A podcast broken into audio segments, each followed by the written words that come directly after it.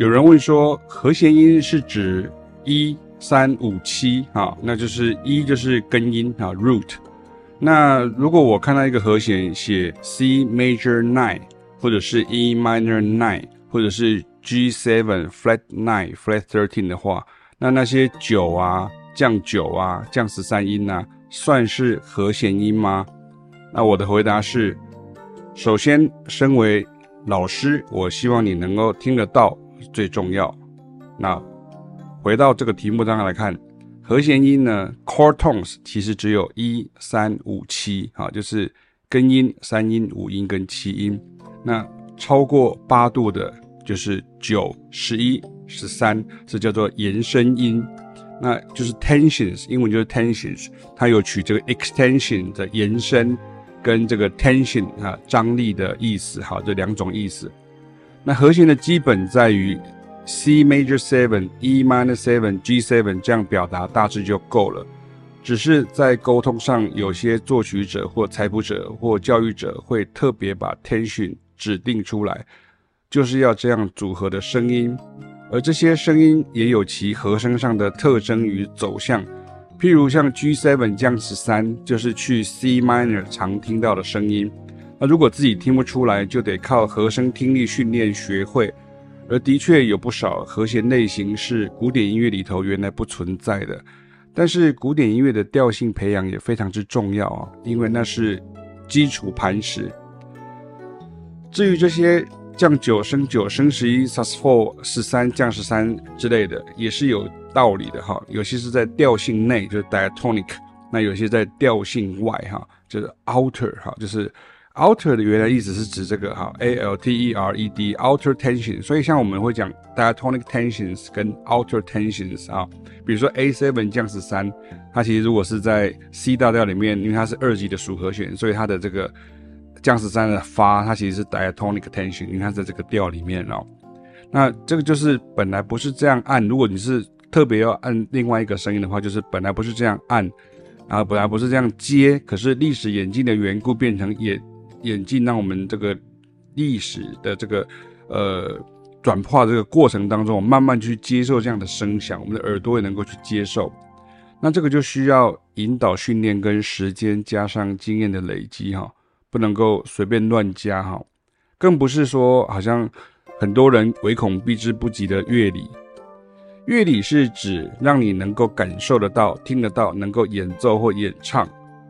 不是笔试哈，或者是术科的概念哈，不是说笔试然后术科，所以所以因为像我们在学音乐的时候，就是哦乐器演奏叫术科嘛，然后就是乐理就是笔试，所以就是哦不要考过笔试就是哦可以 OK，可其实这是不对的，因为乐理是你的音乐的能力、哦。那和弦写什么就弹什么，比较像是延伸自古典音乐的概念，那乐谱上写什么就弹什么。是古典音乐的想法，但是爵士乐的和弦的处理在于爵士乐或者是广义的流行音乐上，会有很多乐谱上或是记号上看不到却听得见的方法跟表达的方式哈，表达的方式，简单来说就是 voicing 哈，这个和弦配置，这从简单到进阶都有。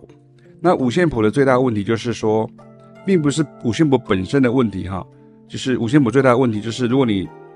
过度使用它、依赖它的时候，演奏者或演唱者呢，他会只习惯一个调性。那当同样的音乐或和弦进行移调成另外一个调性的时候，他就会听不出来是一样的和声的概念。所以视谱或背谱演奏上可以弹很多调，那曲子会越多，调就知道越多。但是在即兴的演奏上就反而变慢，因为你被固定音高跟视觉与脑袋的原本习惯给制约卡住了啊、